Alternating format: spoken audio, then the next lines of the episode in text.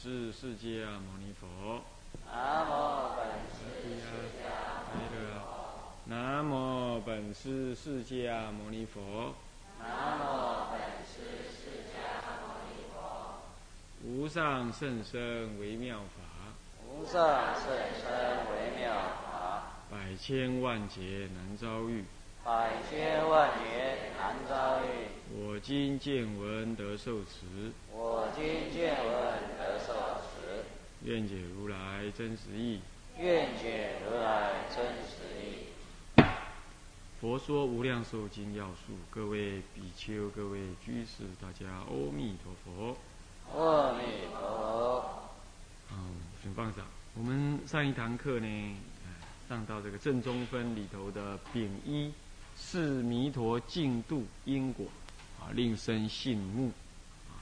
那里头的丁一呢是因地圣恨，以及讲完了。丁二是果地的圣德，果地圣德当中分三科，即总说以呃物一总说已成佛道，物二是广明弥陀的一正庄严。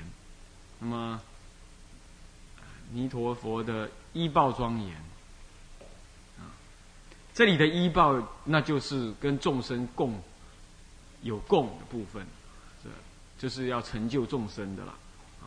那么这个己二，己一是正报，我们讲到己二是依报的庄严。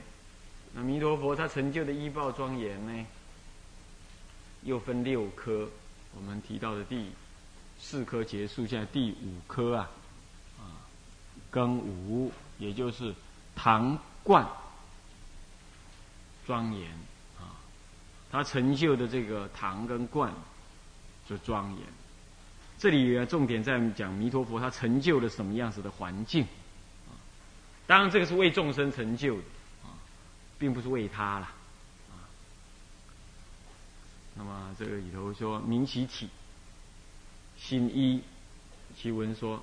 啊，其讲堂、金色宫殿、楼观皆七宝庄严，自然化成，就讲到了依报，啊，这是为了成就众生所建立的，啊，那么呢，堂冠金色，啊，这个楼冠金色啦，宫殿啦，讲堂啦，那怎么会有这些呢？讲堂是当然不只是阿弥陀佛在讲经啊，还成就给其他的菩萨来讲经，啊，在那里也是有缘的人去听有缘的菩萨讲经啊。那么那金色，金色就是极乐世界呢修行呢，还有共修，当然有自修。那自修金色就是兰若，也就极静处。其实极乐世界是没有溃闹的。但是呢，还讲有金色，那是随顺此方众生的因缘呢。啊，我们呢建立金色，让他在那里修。其实，在其我们有房舍是为了御寒，为了遮羞，为了呢这个这个这个巩固自我所拥有的东西。所以，声闻人他是基本上是三衣波具，如鸟两翼，游行各方，无居无定所。这样讲下来的话，是何必需要金舍呢？那你我们呢？佛陀在世的时候也是确实有金舍，啊，他这样修行可以隔绝这个外围的溃闹。在极乐世界还是有凡夫嘛？他是凡夫，怎么样受对信愿坚固啊？那么呢，受佛法的佛陀的佛法的那个加持。所以，既然还叫凡夫啊，当然还有凡夫的那个啊习性啊。所以，这个金舍呢，能够使他能够感觉比较专精用功啊，有这么一个隐蔽之处啊。那么，宫殿、楼观随他所需啊。宫殿呢，啊，大体上是礼佛之处嘛。啊，楼跟观，这个呢。在中国有，在国外就是呢城堡，啊，这些都是随顺此方众生的因缘而建立的，所以说我就说这个是极乐世界呢，也会依众生的因缘所见而略有不同，是这样。那么再来呢，皆七宝庄严。不过无论怎么说，它的本体上面来讲是七宝庄严，而且是自然化成，自然化成。那么这是它的体是这样。那么心二是名其庄严相。文曰：呃，复以珍珠明月摩尼宝众宝以为娇肉，啊，覆盖其上。珍珠还有明月摩尼众宝，这个前前面在倒数的时候有提到有摩尼明月摩尼那个慈海的那个慈海轮的这个众宝啊的那个那个啊慈海轮宝啊是众宝之王，这里也讲到了明月摩尼啊众宝。那么呢，这表示呢，这里头的有一些宫殿讲堂啊，可能也是弥陀佛自己讲经的地方，因此呢，也用了这种众宝之王来给予庄严，啊，来给予庄严。那甚至于有那个大菩萨、观音菩萨、四字菩萨，这些都等觉菩萨了，所以呢，运用了这个明月牟尼众宝，是道术、道场术所庄严的。它不只是七宝而已，啊，那么以为交漏就交织成为这个网幔，幔，然后覆盖在这些建筑物啊、堂舍、堂冠啊这些堂冠上面，给予庄严。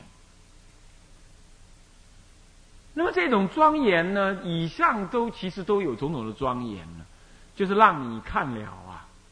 产生一种新的清净啊，还有一种表那个法的什么呢？庄严，那也就表你的心庄严，表懂意思吗？表真，表真。你看一个人生活在海岛里头啊，眼光目光如豆；那你如果生活在那个大草原呐、大平原呐。他他他就心胸比较开阔。你看台湾人去到世界各地，一定炒地皮。你为什么？为什么这样？因为在台湾就是地地窄人稠嘛，对不对？一个台湾还不到福建省的几分之几，可是竟然还占了十分之七的山地，极大部分人口住在那个西海岸的这个狭长的这个这个丘陵平原地区。那个地窄人稠哦，虽然没有稠到像香港那么严重，但确实也是到处都是人，所以就变成什么人与大自然争地啊，到处就是有地是有财，的台湾人这么想。买地皮，那觉得很奇怪，这些人干什么啊？在外国，人家甚至不愿意买房子，他宁可把钱拿来旅游、投资，他甚至用少分的钱去租。在他来讲，那地就是多的跟什么一样。他们说要买牙刷，我们美国去八个州演讲，弄了一个月。我有一天晚上啊，牙刷用牙膏用完了，我想要买牙膏。啊，师傅没问题，我隔壁买一下就好了。好，我说好，那你去买。他六点钟出去啊，到八点半才回来。我问他你怎么去隔壁都去搞那么久嘞？我说隔壁而已啊。那隔壁隔壁在哪？嗯，那我从这里上去上高速公路第几个高速公路，然后走转西又转东，然后到哪一个 acre 下来，然后怎么样，然后才回来。我说那怎么叫隔壁呢？对啊，那隔壁镇上才有。啊，那多久？来回两个半小时。他的隔壁来回两个半，已经到台北了，已经到台北去了。那你看看。在他们来讲，那哪有什么地皮好炒嘞？所以啊，人呐，在什么环境的，这长养什么心态，这已经现实生活你就可以看得出来。那可见呢，极乐世界这些庄严，你今天没看到，你就没感觉。上一堂课我们提到的音声，能够让人感受到心旷神怡呀，如何这般？其实这是就声音来讲，其实你应该一定要去想象。六根对六尘都能达到身心的转换，都能的啊，都难的啊。你比如说你晚上你在走路走走走，突然间有个阴风从背后过来，你一定全身起鸡皮疙瘩。那要这样讲，那只是身上的触而已嘛，对不对？身上的触而已，你有什么好反应的？但你就会想象，好怪哦。你你自然会知道什么，你讲不上来，对吧？是不是这样子啊？那么那那那大行法师到那个金刚寺去，啊，金刚寺好久没人住了，大概都有一些鬼魅住在那个那个那阴阴森森的那个洞窟的那个小房子。他跟我说，他刚开始去拆的时候，有说不出的怪异的感觉，嗯，他说不出，那那身体的那觉受，这是你因为身心粗。所以你感受不到，你到极乐世界你是莲花化身，莲直脱胎啊，那那个是呃虚无无极，其实虚无之体，你那种与外界的感应是一点点的能量啊，你你就感应很深，所以说啊，那种庄严之相啊，映射到你的眼根来啊，你会有很深的那种震撼。但这种震撼不是那种五欲震撼，而是一种深深刻到心灵里头的一种转化。所以前面讲跟未来要讲的那些庄严呢，你应当都都做如是意念，你才会感受到极乐世界那种甚深微妙。不然什么微妙庄严，你对你来讲只是一句四字四个字的形容词而已，你感受不到是这样。啊，所以你一定要。运用一点点你的超经验啊，来想象，来原想，这叫做比量嘛用现前已知之量来比拟未知之量，啊，要这样子，啊，不然你不能用人间的经验来理解净度法门的啊。那为什么要这样子？叫让你升起信慕嘛，信心跟仰慕嘛，啊，不然你就是这样，你钝，你懂意思吗？人很钝。啊你们已经够钝了，才会当居士哦，不然你们会去修行、出家，过一天在家生活，你就觉得很厌烦了。那已经这么钝了，你对极乐世界还钝钝的，还还不能去体会啊？那我我跟你讲，你念佛什么什么千人一日佛佛一，那也不过是来看看唱功而已。你对那净度法门呢，还是什么扎扎踏踏啊，扎扎踏。所以要在法上面意念，这就是生令生信目。极乐世界是男性之法，除了让你这样子产生这种六根的仰慕啊，来那慢慢诱引你那升起那种甚深的爱慕然后追求之心呢，就没有办法，跟你讲没有用与盲人说乐是对牛弹琴呢，无无有无有效应。其实对牛弹琴，牛还会有点反应啊。麻烦就是在于你从来没遇过，你怎么讲你讲不清楚，所以一定要运用一点想象啊。当然呢，想象还得要有点注脚了，不是乱想啊，不是自以为是的想象，还是要依的经所说，然后你就多深刻的运用一点智慧跟超经验的感觉，或者你从听来的，或者你感受过的来推演，这样这样才合理的哦，不是乱想一通的哈。这样会颠倒，邪见也不行啊。好，那么这是庚五呢，是唐冠庄严。现在是保持庄严庚六。保持庄严分五颗，心一是明慈量，明这个词有多大？那那么文说，内外左右有诸玉池，或十游巡，或三十啊，或二十三十，乃至百千游巡，众广深浅，皆各一等。这个内外左右有诸玉池啊，是对前面那个文说的，说他的堂观、呃楼观、讲堂、经舍、呃这个这个这个这个宫殿等等的，是七宝庄严之外啊，他那个内外左右有那个室内游泳池，也有室外，简单讲就是这样。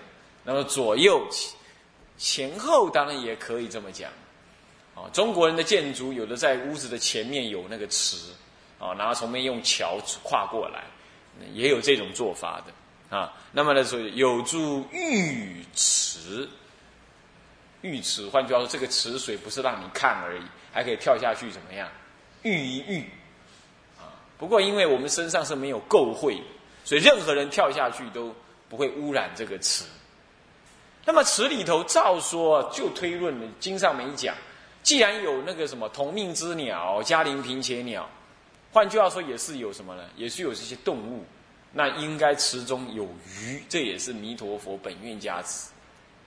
那么有那个法师啊，弘扬净土法门，他也感应道交啊。那有就有小孩子看到他阿嬷往生，又回来带他去极乐世界，啊。那么到极乐世界，这小孩子才四五岁啊，他不会乱讲。他说他的极乐世界去的时候呢，阿嬷带他去看很，他坐的莲花去的。然后阿嬷跟他讲带他去玩，他就跟阿嬷讲说我要回去了。阿嬷跟他讲，你才来，你怎么回去？这没什么好玩的，你要玩呢？你要玩我，我让你玩。他就弄了一匹马，他就意念一到，马就来了，就远远就跑来，他就让他骑。他就说不要，我要骑老虎。嗯，那就就变一只老虎来。后来他又讲，老虎又不会飞，哎，老虎就长出翅膀，他就这样飞。你看带刺的老虎，所以随那个念头而转。那换句话说，极乐世界真的是随众。因为佛给你加持，本愿功德的加持，那加持完了之后，就像给你一个点石成金的手指，那因此你随意念你想要什么，那佛陀就不管你了。你意念什么？那因为佛已经加持你这个能耐了，然后你那意念所到，衣食随至以外，这是就你生活所需而说的。其实还有好多，像小孩子来讲，玩有时候比衣食还要重要，对不对？所以对他来讲，他就喜欢骑老虎，啊，来自于有什么有翅膀的老虎，那这他就来了。那这事情后来怎么回事？后来呢，小孩子又醒过来了。他那每晚上睡着睡得死去活来，啊，原来就阿妈带他去。后来呢，第二天呢，他他妈妈又在那哭，哦，哭他娘啊，如何？然后小孩子跑去跟他娘讲，说：“妈妈妈妈，阿妈叫你不要哭啦。你去哪里搞？去哪里把你贡献呀？”什么阿妈叫你不要哭，叫我不要哭。对呀，阿妈昨天才跟我说的耶。嗯，就跟你说，你搞音量没在欧北贡，不要乱讲。我说没有，我没有乱讲啊。我阿妈带我去玩呢。他讲很奇怪，这讲话有有怪异，才这样问。那问了，结果呢，他听出一堆好怪异的事情啊，带他去找那个法师啊。那个法师听完了，才在录音带里讲出来。刚好有人拿给我听啊，我听到这件事。当然，有人认为啊，那可能是怎么样怎么样特别因缘呢？啊，不过就是就是有这种特别因缘哈，还是有的啊。那么就是因为小孩子不天真无邪嘛，他业可能不重，该污染不深呢。那再加上那个祖祖母跟孙子情深呐，他可能会这样子带他去看一看，也可能是他个人的愿力啊，希望众生能因此信仰极乐世界啊。都有啊，好，那么所以说这个浴池呢，事实上应该有种种的功能啊。那么他先说这个量，位置是在这个建筑物的左右内外，那么量十由旬乃至三十由旬、百千由旬等等，或重或广呢，各皆各一等，就是说各分成各种等级，那每个等级它有一定的 size，对吧？或大的是几游旬，或小的几游旬，各有各的等级，叫做皆各一等。那么接下来心二是明那个池，就是讲池，那没水还叫池吗？没水只能叫洞、坑，对不对？他现在讲池，这里头一定要有水，所以接着就讲水喽，明水性。怎么讲呢？文曰：八功德水，湛然盈满，清净相洁，味如甘露。这八功德水在我们康生凯译的经里头是没有讲什么是八功德水，因为他认为那不重要啊，他应该讲那八功德水的感那个性质就好了。但其实别的译本呢也提到所谓八功德又是什么意思？那么所谓八功德呢，是水这里的水有八种功能，八种性质啊。这八种性质是：第一，沉静，不会像我们的水受到什么。受到化学物品污染，对不对？所以呢，早喝早死，啊，晚喝晚死，但是会死得很难看。